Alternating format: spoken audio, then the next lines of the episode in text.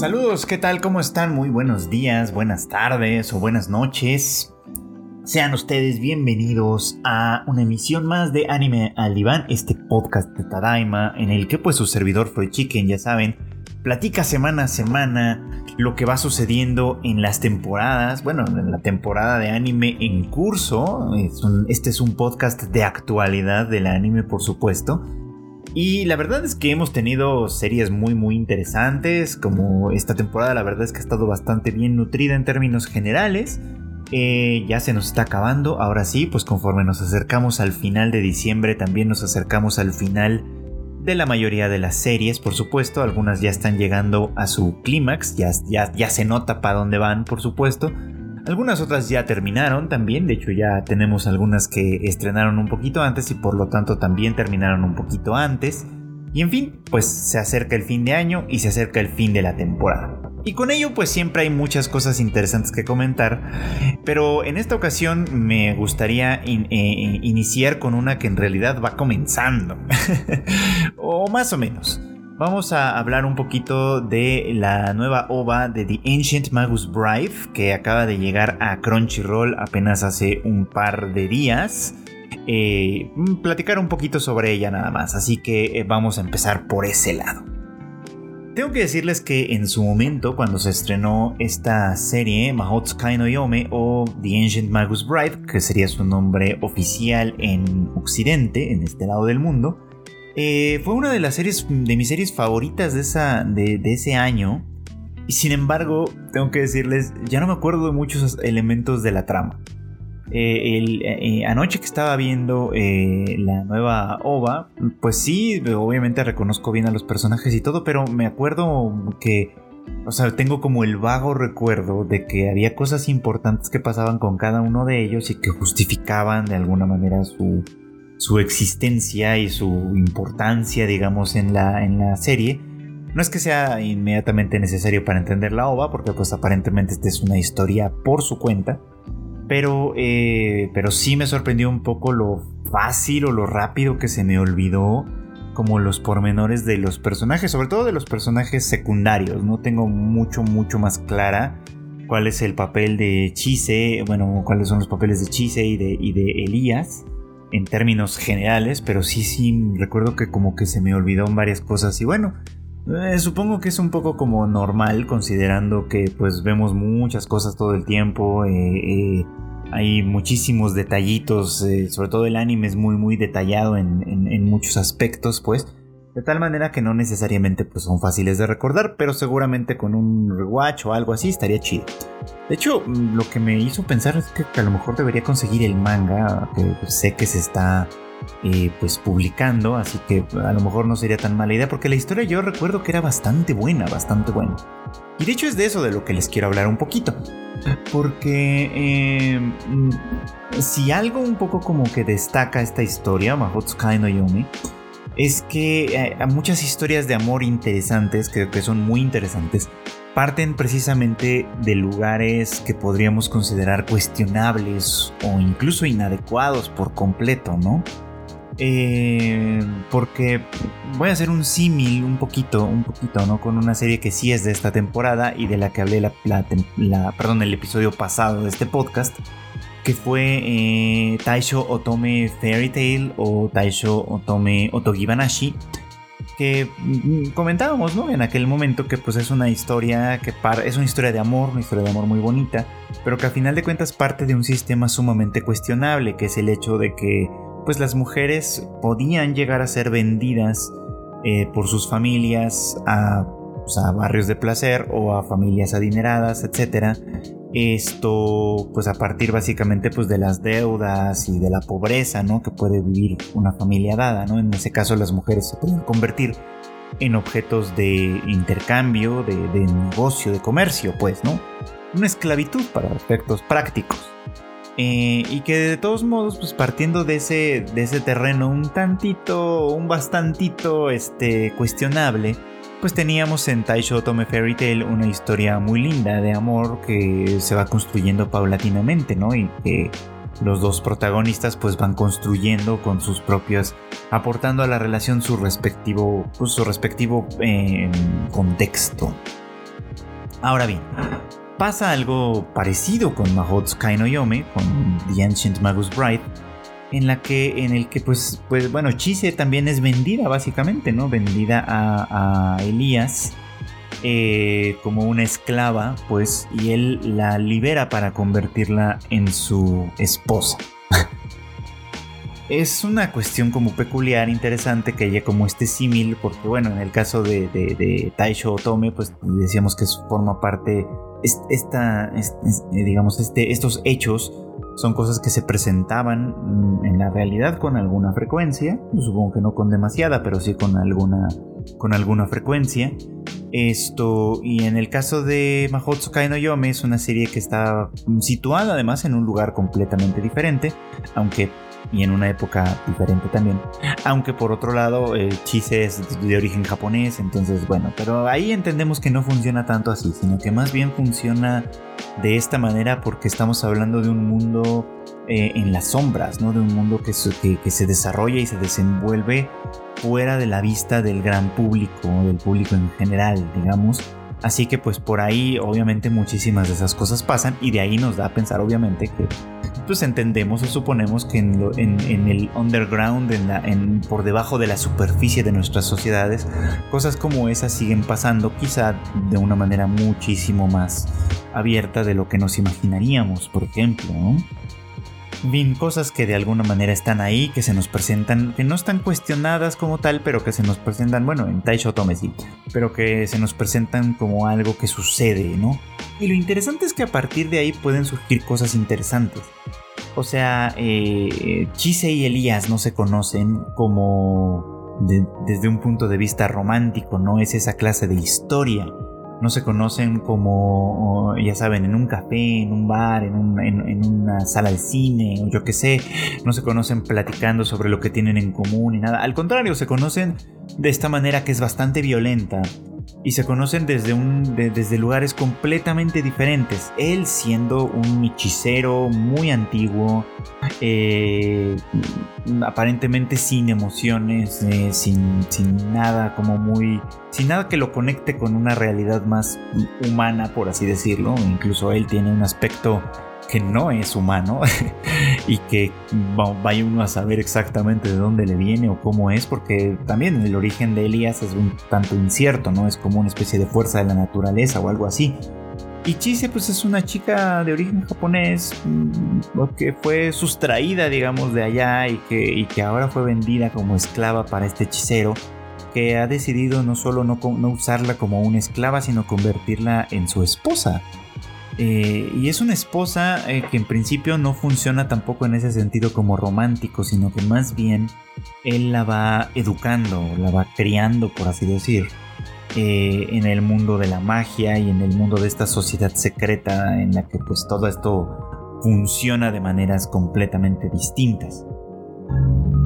Y esto no es que le quite lo violento, por supuesto, ¿no? El, encuentro entre ellos es precisamente así, ¿no? Es, en un contexto muy particular.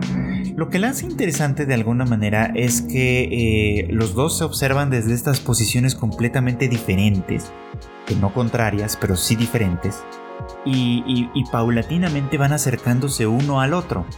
Y para eso, y eso es lo que me parecía particularmente lindo de, de The Ancient Magus Bride, es que eh, para, para poder conocerse, ambos tienen que empezar a cruzar como una especie de puente emocional, digamos, ¿no?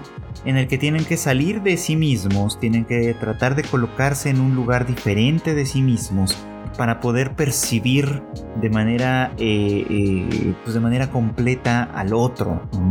Entonces, por ejemplo, Chise tiene que atravesar un poco como esta muralla de aparente indiferencia que, que tiene Elías porque Elías no está en contacto con el mundo que ella conoce y entonces tiene que atravesar esa muralla para darse cuenta que él también siente cosas aunque él no sepa cómo nombrarlas o cómo expresarlas, ¿no?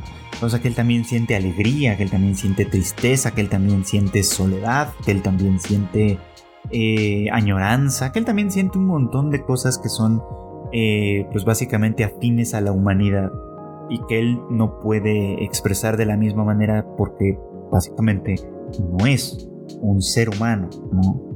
Y ella a su vez, eh, perdón, y él a su vez, tiene que intentar precisamente entrar en ese mundo emocional que pareciera que es lo que define a los seres humanos y tratar de entender cómo eh, eh, pues lo que pasa, lo que sucede e incluso lo que ocurre en el fuero interno de una persona puede tener efectos muy visibles en su estado de ánimo y que no tienen nada que ver con perdón, que no tienen nada que ver con una ciencia demasiado dura, por así decir, ¿no?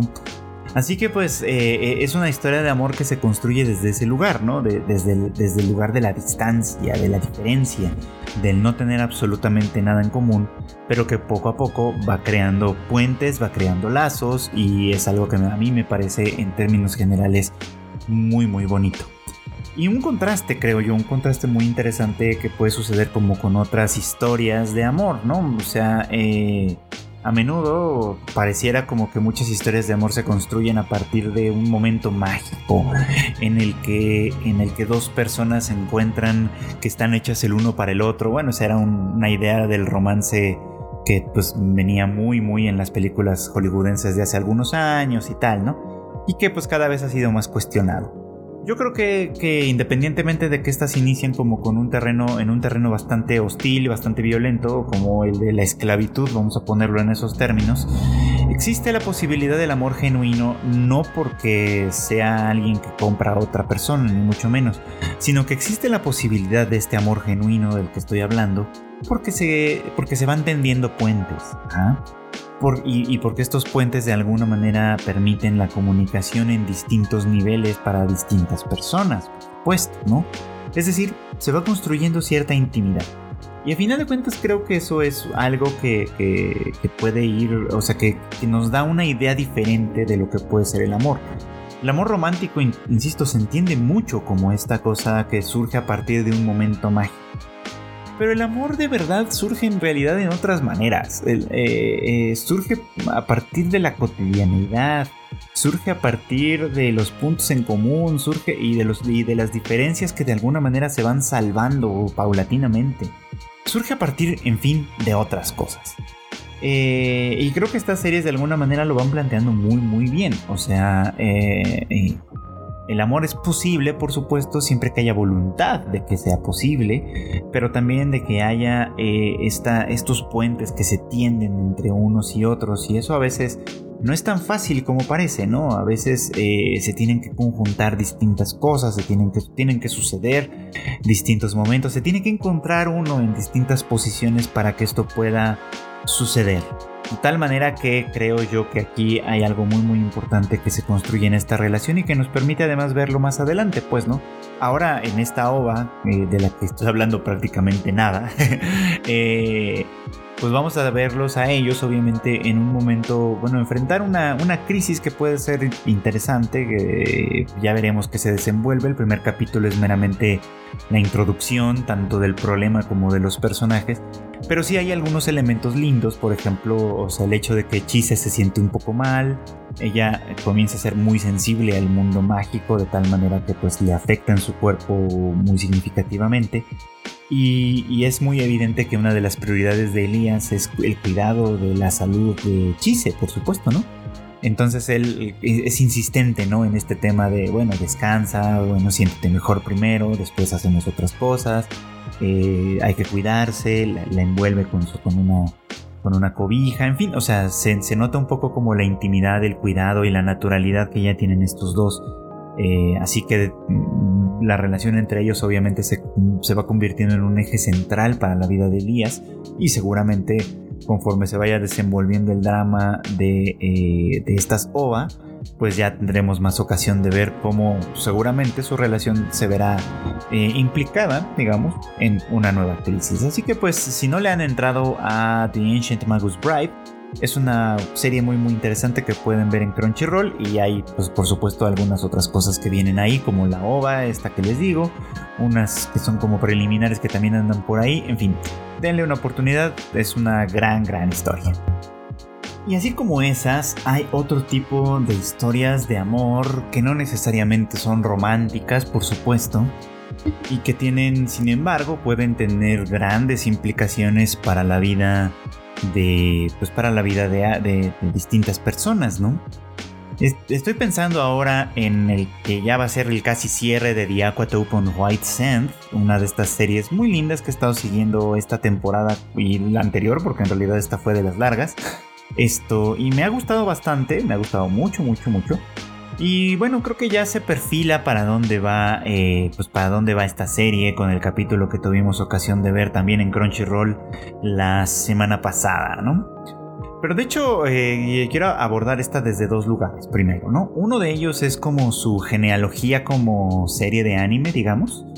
Eh, desde que un poco como que platicando con alguien me salió un poco como a la luz esto que me parece interesante. Y es que eh, considerando que es una serie de PA Works, de, este estudio eh, de animación, pues eh, pareciera un poco como que hay, un, hay una cierta genealogía, un cierto tema común en los, en los animes originales de este estudio, sobre todo de, los, de algunos años para acá, y es el tema de pues, las chicas en sitios de trabajo, ¿no? Chicas en sitios de trabajo, básicamente, vamos a ponerlo en esos términos. Eh, que es como muy simple y no suena nada atractivo. Pero a, esta genealogía pertenecerían, eh, en primer lugar, Shirobako, que, es bastante conocida y fue bastante, bastante vista, digamos, en su momento. Y también pertenecería a Sakura Quest, que ya no tuvo tanta suerte como Shirobako. Y entendería desde luego, ¿no? Que, que, Shirobako sea la más popular porque de alguna manera eh, no solo fue la primera, sino que de alguna manera logró eh, atraer la atención porque el, tema en torno al cual giraba era eh, un estudio de anime, un, estudio de animación japonés. Y pues es un tema que nos interesa eh, porque pues básicamente somos consumidores de esta cultura, ¿no? Esencialmente. Muchos decían que esto era una deconstrucción de, el anime, pero pues en realidad pues, no hay nada de eso. Creo que la palabra de construcción se usa con demasiada ligereza y, como sin entender muy bien a qué diablos se están refiriendo.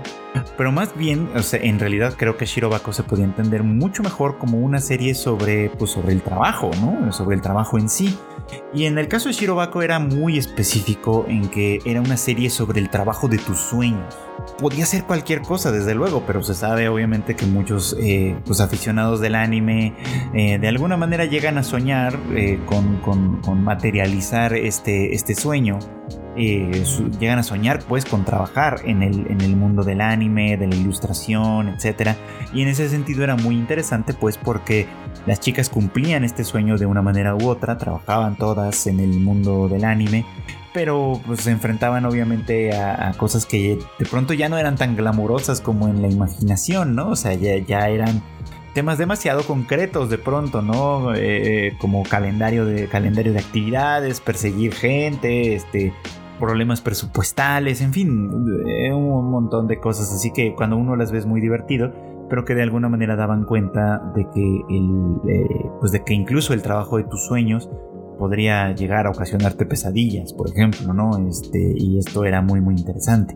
Luego vino Sakura Quest, unos años después, que era un poco como el sentido contrario, ¿no? Eh, esta era una chica que pues obviamente aspiraba al trabajo de sus sueños y cuando creía haber conseguido algo, en realidad pues había, terminaba consiguiendo un trabajo que para nada entraba en lo que ella deseaba, ¿no?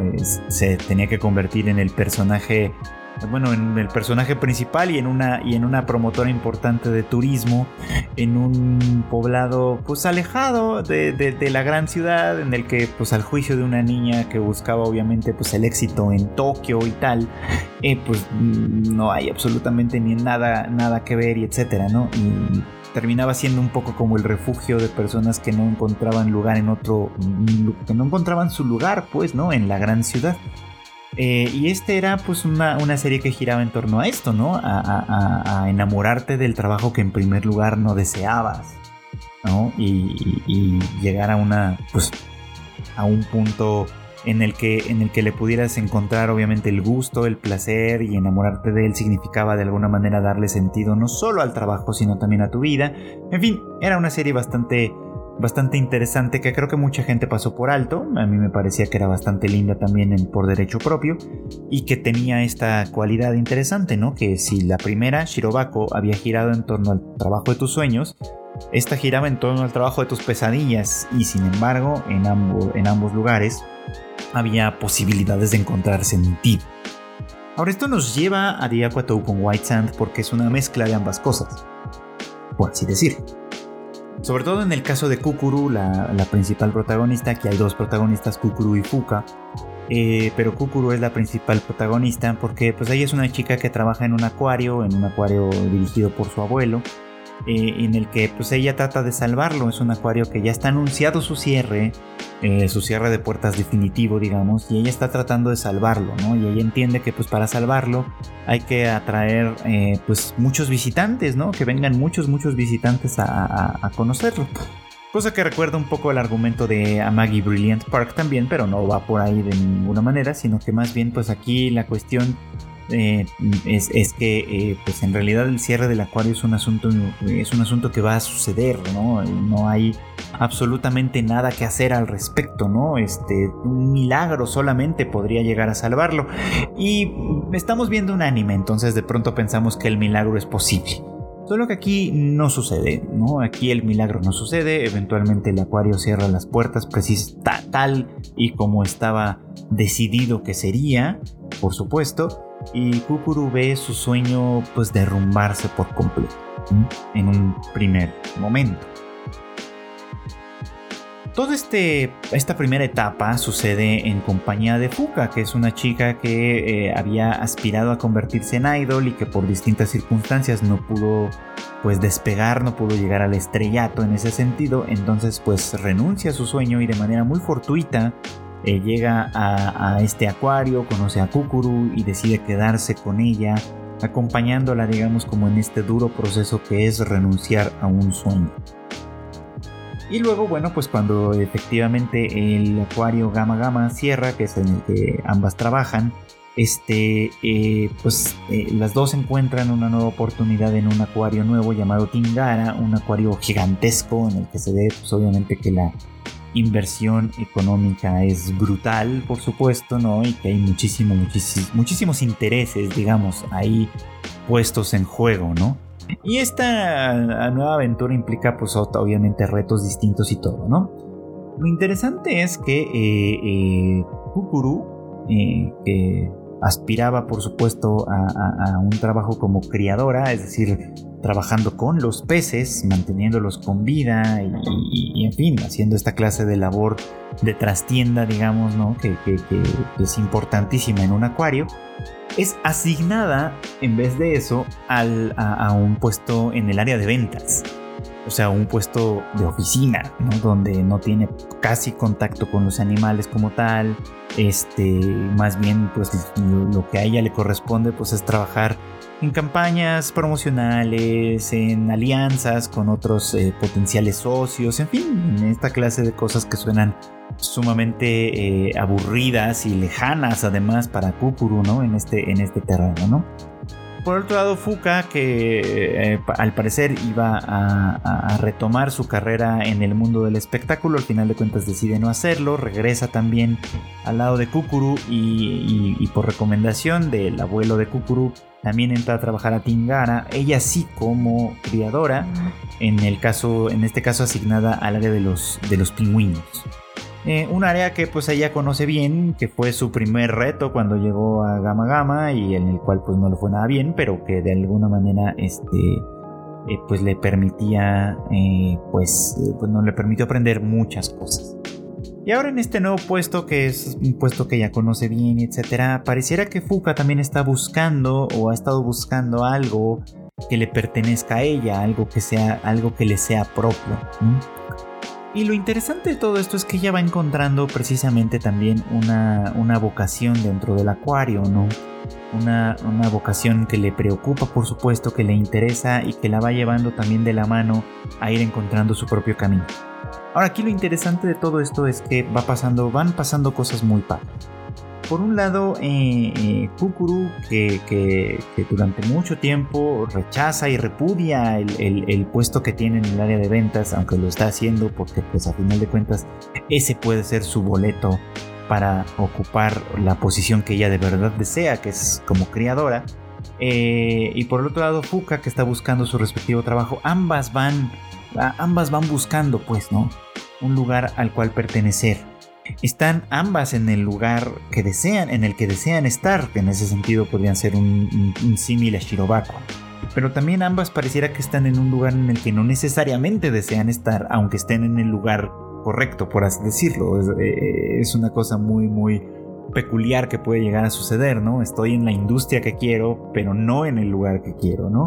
Estoy en la posición en la que estoy en, el mundo en el que me gustaría estar, pero no estoy en el lugar en el que me gustaría estar, básicamente, ¿no? Este, no estoy haciendo lo que me gustaría estar haciendo, desde luego, ¿no?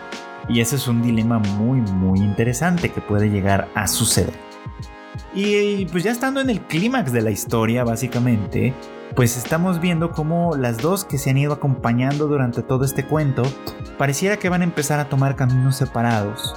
No tanto porque se separen como tal, sino, o, sea, porque se separen definitivamente, sino porque más bien cada una está encontrando su verdadera vocación, su verdadero, la verdadera ruta, su, guía, pues, ¿no? La, guía que va a, llevarlas de la mano por el resto de su vida profesional, digamos, y esto está muy bonito, pues, porque le están encontrando sentido. El caso de Kukuru, por ejemplo, es muy particular y la verdad es que yo sabía que iba a llegar a este punto, o sea, era, era bastante previsible que ella iba a llegar a este punto desde, bueno, desde mi posición, porque a final de cuentas, eh, eh, lo interesante de esta historia justamente está en ponerte en situaciones en las que no te pondrías de manera, de manera volitiva.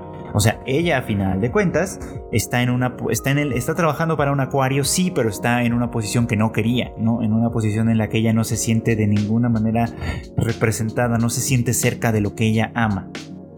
Y su trabajo con su subdirector, que es un personaje muy interesante, tengo que decírselos, eh, la ha llevado a enfrentar retos diferentes, a, pues, a, superar muchos miedos y muchas inseguridades propias.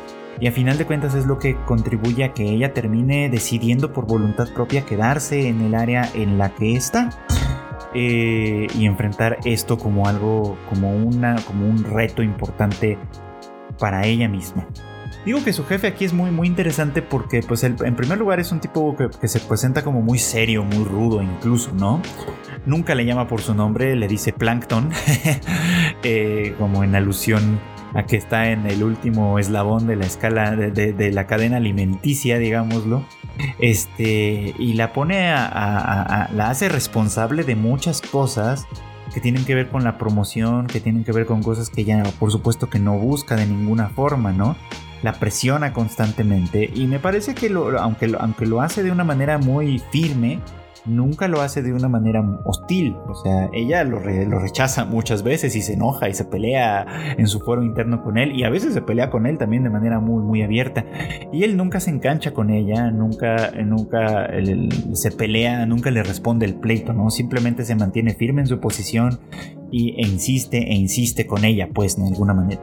De hecho, le da varias oportunidades y, aunque en algunas las ve fracasar y fallar por completo, de todas maneras vuelve a, pedirle cosas y vuelve a insistirle, deja que se estrelle con sus propias malas decisiones y luego la vuelve a, poner a cargo de algo más.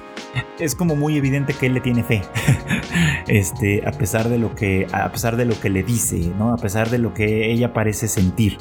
Y en esta fe de alguna manera también está, eh, pues digamos como un gran, gran interés, ¿no? Este, de parte de él que no es visible, en el que, no es visible en primera instancia, en el que él también quiere que las cosas salgan bien, él también quiere que el acuario sea un acuario exitoso, funcional y todo, porque él también entiende, aunque no lo diga tanto constantemente, que eh, pues hay muchísimas cosas en juego, ¿no? Y que por lo tanto es importantísimo eh, la labor, la labor que ellos hacen, aunque parezca distante, aunque parezca que la hacen en las sombras. Eso por el lado de Kukuru. Y por el lado de Fuka, eh, es interesante porque ella todo este tiempo ha sido como una criadora, por así decirlo. Ha acompañado a Kukuru en todos estos sinsabores que ha ido enfrentando, ha sido su mejor amiga en este proceso, ha sido alguien con quien de alguna manera Kukuru se ha podido apoyar y por ponerlo en términos más o menos simbólicos, hay esta escena en la que eh, Fuka va a buscar a Kukuru y de manera fortuita un poco tiene la oportunidad de ver el nacimiento de tortugas de mar, ¿no? que nacen pues, de, sus huevecillos enterrados en la arena y, e instintivamente se dirigen hacia, hacia, el, hacia el mar, ¿no? En, un, en, una primera carrera que es muy peligrosa, ¿no? Que es muy peligrosa de por sí, ¿no? Que si se desorientan pueden terminar en cualquier otro lugar y obviamente morir, pueden irse hacia el camino y ser aplastadas, eh, pueden, en fin, pueden sufrir muchas cosas en ese proceso tan delicado, ¿no?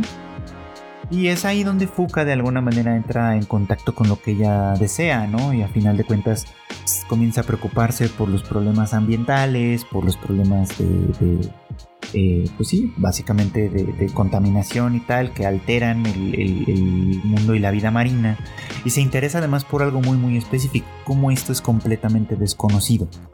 Entonces ella eh, va a parecer, parece que va a buscar un camino que la lleve hacia, hacia un terreno, sí, de, los, de investigación de los problemas ambientales, pero al mismo tiempo que sea de educación, que sea educativo, que, que, ponga en, frente de nuestros ojos estos problemas y nos ayude a percibir o a tratar de pensar en cuáles son las posibles soluciones en esencia es lo que ella ha estado haciendo con Kukuru.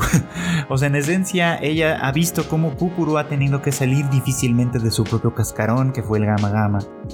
Cómo ha tenido que eh, dar esta dura travesía a través de la playa, simbólicamente hablando, que en este caso pues es la, eh, su trabajo en ventas en Tingara, por supuesto, ha estado tratando de ayudarle a que no pierda el, foco, a que no pierda el, enfoque, a que no pierda el objetivo, pues, ¿no? El objetivo final de su carrera y de su vida, etc.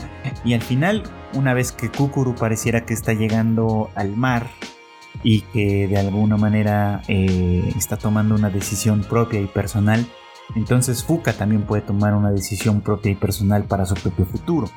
Y así es como The Aquatope White Sand de alguna manera eh, eh, está funcionando igual que sus antecesoras, digamos, como una serie que trata sobre el trabajo, que pone a las mujeres en el centro de esta, digamos, como de este drama y que de alguna manera también nos muestra cómo ellas pueden ser perfectamente capaces de, y no lo digo con sorna de ninguna manera, ¿no? Sino porque, porque es como una obviedad, pueden ser perfectamente capaces de hacer muchísimas cosas en esos terrenos, ¿no? Y que pues básicamente eh, el sueño, cumplir un sueño a veces no es una idea tan romántica, ¿no? A veces es un sueño que no sabemos que tenemos, pero que podemos encontrar en una cierta, en, nuestro camino, pues, ¿no?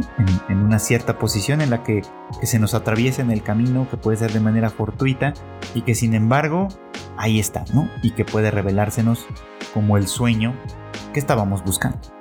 Y bueno, pues estas semanas, estas semanas ha habido cosas re interesantes, re interesantes en Blue Period esta serie que pueden ustedes ver en Netflix también, que pues la verdad es que está bastante, bastante interesante. Eh, eh, ya he hablado de ella en otros episodios de este podcast de esta temporada, porque sí creo que es una de las más interesantes, sorprendentemente para mí por lo menos. O sea, sí tenía muchas ganas de verla desde que la anunciaron. Y conforme ha ido avanzando, eh, ahora sí que la temporada, la verdad es que estoy muy, muy complacido con ella. Eh, dicen, dicen quienes leen el manga que el manga es mucho más interesante. Ojalá, ojalá que sí. De hecho, tengo, me, gustaría mucho que llegaran a publicarlo en nuestro país. A mí me encantaría poder leer ese, esa versión en manga. Porque sí creo que, por ejemplo, el anime tiene como algunos defectillos en cuanto al ritmo, ¿no? De pronto no se entiende muy bien eh, cuánto tiempo pasa entre una cosa y otra. O sea, como que a veces tiene brincos de tiempo importantes y otras veces son cosas que pasan medio inmediatamente y a veces si uno no está prestando mucha atención o, o, lo que sea, puede llegar a confundirse un poquillo con eso, por supuesto, ¿no? Pero sea como sea, la verdad es que es una serie que ha sido bien, bien, bien interesante. Eh, con personajes pues, bastante notables en muchos aspectos, ¿no? Y, y, uno de los, de los elementos interesantes también está aquí en el caso de eh, las relaciones que va estableciendo Yatora con, pues, con el arte y con las personas que integran de alguna manera su vida. En el último episodio que tuvimos oportunidad de ver en Netflix, eh, hay que recordar que Netflix lleva un retraso contra la emisión japonesa como de dos semanas, así que es algo más o menos importante considerar. Así que en el último episodio que vimos en Netflix, pues tuvimos un, episodio muy duro, hay que, hay que decirlo, ¿no? Eh, porque eh, tenemos a este personaje que es Yuka-chan, ¿no? Eh, Yuka es un personaje que podemos decir que es mm, de género fluido, vamos a ponerlo en esos términos. No, no es muy claro si se identifica como tal, como trans o, alguna costa de este, de este espectro, digamos pero vamos a pensarlo un poco como de género fluido. De hecho, yo no lo noté en, primer lugar y me lo hicieron notar después. Cuando están en la escuela juntos, este, Yuka y Yatora, el protagonista, este, Yuka utiliza un uniforme como mixto, ¿no? Parecido a lo que pasa con Najimi en, en, en Comic Can't Communicate usa el uniforme mezclado, ¿no? Utiliza la falda propia del uniforme femenino pero utiliza el saco propio del uniforme masculino, por ejemplo, ¿no? De tal manera que pues da, lugar a, que se piense o a que se pueda pensar que es los o que es un poco como los dos géneros al mismo tiempo, ¿no? Esto, esto es interesante, por supuesto, ¿no? Yatora, por otro lado, por ejemplo, siempre se refiere como por su nombre masculino de Ryuji, ¿no? Aunque, aunque Yuka prefiere aparentemente el uso de este otro, pues de este otro apelativo, ¿no? Aunque sin embargo con Yatora no parece tampoco tener mala sangre en el sentido de que, de que él utilice el nombre, pues este otro nombre, ¿no? La cuestión es que aquí está como muy interesante la situación porque eh, fue Yuka quien de alguna manera eh, motivó o inspiró a Yatora a, meterse al, al, club de arte en primer lugar, ¿no? En aquel momento en el que pues después de que él hace una obra en la clase de arte que pues era, es obligatoria para todos este y no muy importante para la gran mayoría pero que él hace esta obra que resulta ser interesante novedosa este y que Yuka le da le, pues, le, rinde algún elogio no es como de ah este es, este es un buen trabajo no este es un buen trabajo para alguien que que no está en este mundo del arte por supuesto eso le permite a, Yatora descubrir cuál era el camino que a lo mejor más bien deseaba seguir, ¿no? Y aunque llega tarde, como, bueno, llega tarde desde entre comillas, porque pues muchos artistas eh, comienzan estas carreras desde muy muy jóvenes, empiezan a practicar, empiezan a aprender y empiezan a hacer cosas desde muy muy jóvenes. Pareciera como que Yatora llega tarde, por supuesto, ¿no? Desde este, desde este lugar, ¿no? Llega al club de arte siendo cuando ya todos los demás tienen pues muchísimo talento, muchísima técnica, muchísima intuición ya desarrollada, etcétera, pues él apenas va llegando y, su objetivo es uno muy muy alto, ¿no? Es inscribirse a la, a la escuela de arte eh, nacional, ¿no? Porque pues este básicamente no puede pagarse una academia privada y que por lo tanto pues tiene que competir contra aspirantes de todo, de todo el país eh, y un, rating, digamos, de ingreso muy, muy bajo, ¿no? Entonces, vamos que, vamos que la relación que tiene Yatora con Yuka es muy, muy, eh, pues muy importante en ese sentido, ¿no? Porque es, ella quien de alguna manera le, le, empuja a descubrir su verdadera vocación, ¿no? de manera si quieren un tanto accidental o como ustedes digan, pero, pero, pero es quien le empuja a esto, ¿no? Ahora bien, eh, por esa razón quizá y por otras, por supuesto, Yatora y Yuka tienen una buena relación en términos generales, ¿no? Si bien un tanto distante quizá, ¿no? Eh, o sea, cada quien está haciendo su vida, cada quien está haciendo sus cosas, pero tienen una buena relación, buena comunicación en términos generales, ¿no? Y en el último capítulo que tuvimos oportunidad de ver, eh, hay un momento muy muy grave, ¿no? Eh, Yuka no aprueba el examen para, bueno, no es, no, no, no, pues sí, no aprueba el examen para, para ingreso a arte japonés. Eh, en realidad no aspiraba a pintura al óleo como Yatora, sino más bien a un área diferente que era arte japonés. No es aceptada y eso le, la, la lleva a, a buscar otra ruta, ¿no? Entonces se hace, consigue un empleo eh, eh, en un sitio de dudosa reputación, por supuesto, ¿no? Eh, y, pareciera que ha renunciado, ¿no? A la carrera artística, ¿no? Es, un poco como lo que dice, Y finalmente conocemos una situación peculiar en su casa, ¿no? Era medio de esperarse. En el caso, por ejemplo, de Komi-san, pues no, no vemos esta parte con Najimi.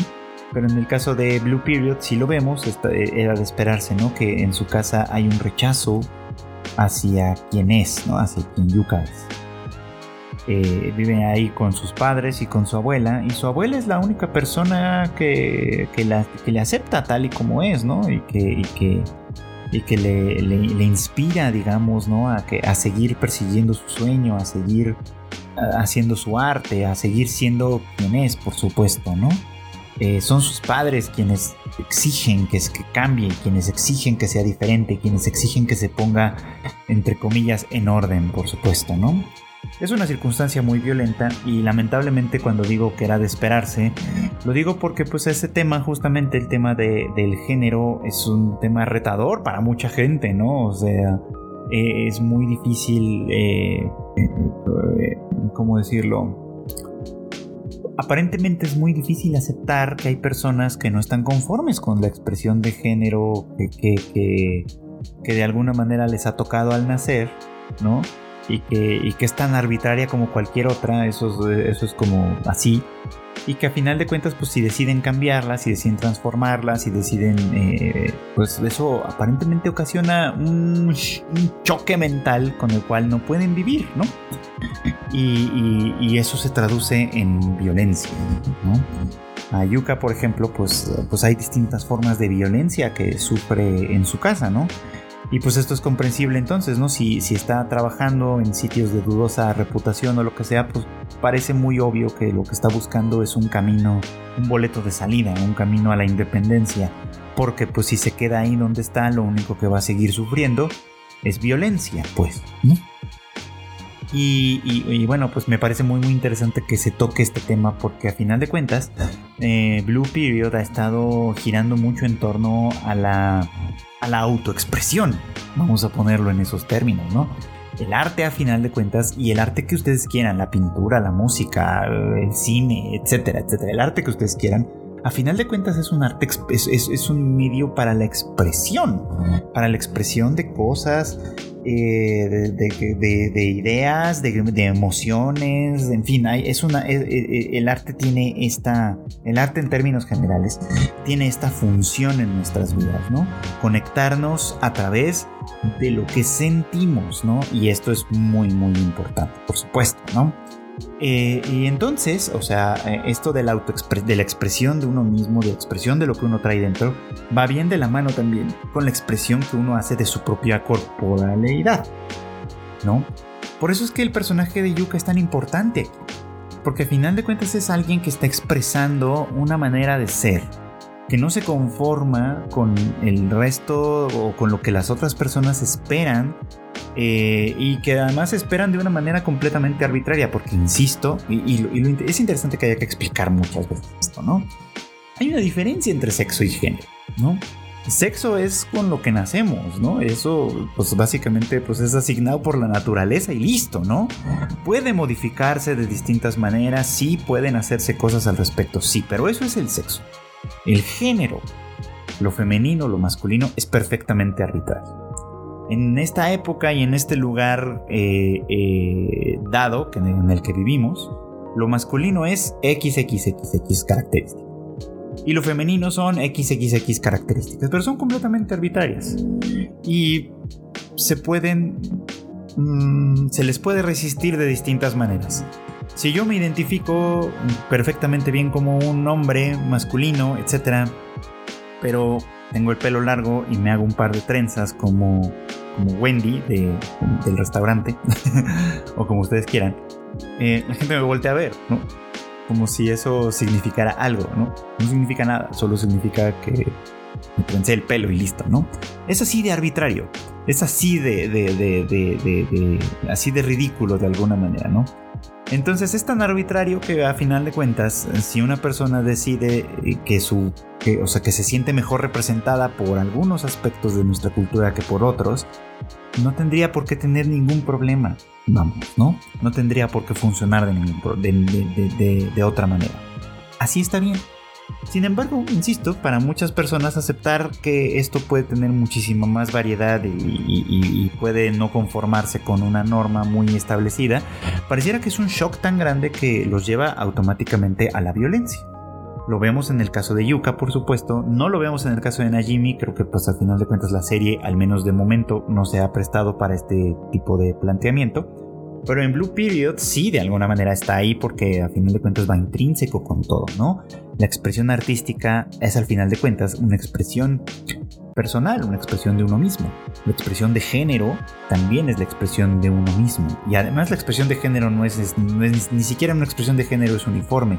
Dentro de lo masculino y lo femenino hay distintas formas de expresión muy muy diversas y algunas de ellas se cruzan entre sí de pronto, ¿no? Lo femenino y lo masculino se pueden llegar a cruzar entre sí ya en distintas subcategorías, digamos, de la expresión de género como tal. Así que, a final de cuentas, todo de alguna manera, toda la serie de Blue Period gira en torno a esto, a, lo que podemos expresar de nosotros mismos a través de los medios que nos son dados o de los medios a los cuales podemos llegar a tener acceso en un momento dado. Por eso es que esto es importante, porque a final de cuentas, de lo que se trata fundamentalmente es de respetar el proceso de cada quien en ese, en ese terreno. A final de cuentas a nosotros no nos quita nada y no nos pasa nada.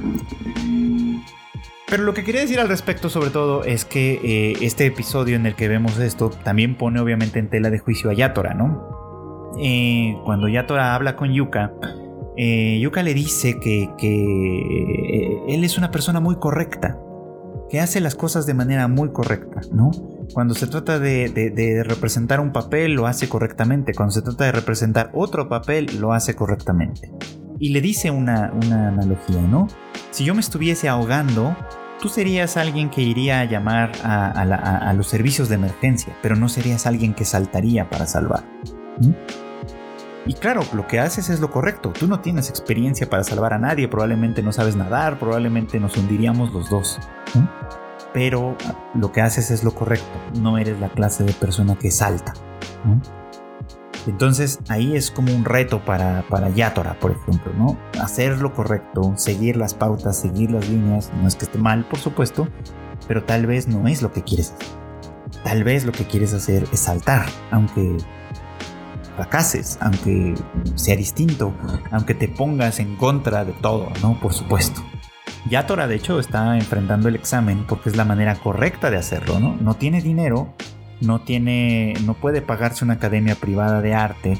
Si quiere convertirse en un profesional del arte, va a tener que hacer el examen y va a tener que ser aprobado para poder entrar a la universidad, a una universidad cuyos gastos pues, estén accesibles a su familia. De por sí la carrera de arte es muy costosa, por supuesto, ¿no?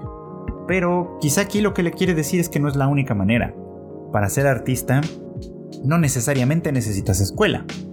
De hecho, tener escuela no te convierte necesariamente en artista, te convierte en un profesional, ¿no? Tener, tener escuela te convierte en alguien que tiene un grado, que tiene un título y por lo tanto eso te da cierta autoridad sobre algunas cosas, pero no te convierte en artista, ¿no? Y es algo que hay que aceptar de alguna manera, ¿no? Nosotros creamos este camino correcto, entre comillas, porque es conveniente, porque funciona, etcétera, ¿no? Pero no necesariamente te convierte en lo que se supone que debe ser. en eso te convierte otra vez. Para convertirte en eso, perdón, necesitas muchas otras cosas. Y de hecho, pues quienes estudiamos profesiones, pues lo sabemos, ¿no? O sea, a final de cuentas, eh, eh, tener un título colgado de la pared no garantiza absolutamente nada, ¿no? En, muchos casos tenemos profesionales que solo cursaron, como decimos coloquialmente, de noche, pero que a final de cuentas no son o no pueden hacer el trabajo. Y tenemos a otros que a lo mejor no tienen el título, pero lo hacen o lo saben hacer intuitivamente.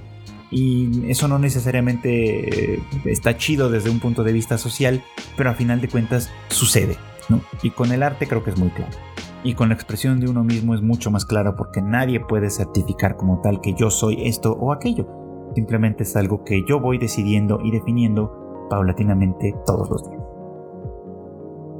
Y bueno, pues eso fue todo por hoy. Muchísimas gracias como siempre por acompañarme en este bonito podcast. Ya saben que el anime al diván sale todos los miércoles, así que pues estén ahí eh, al pendiente de sus las plataformas que sea que usen, ya sea eh, iTunes, Spotify, Google Podcast o cualquiera de estas plataformas que ustedes usen.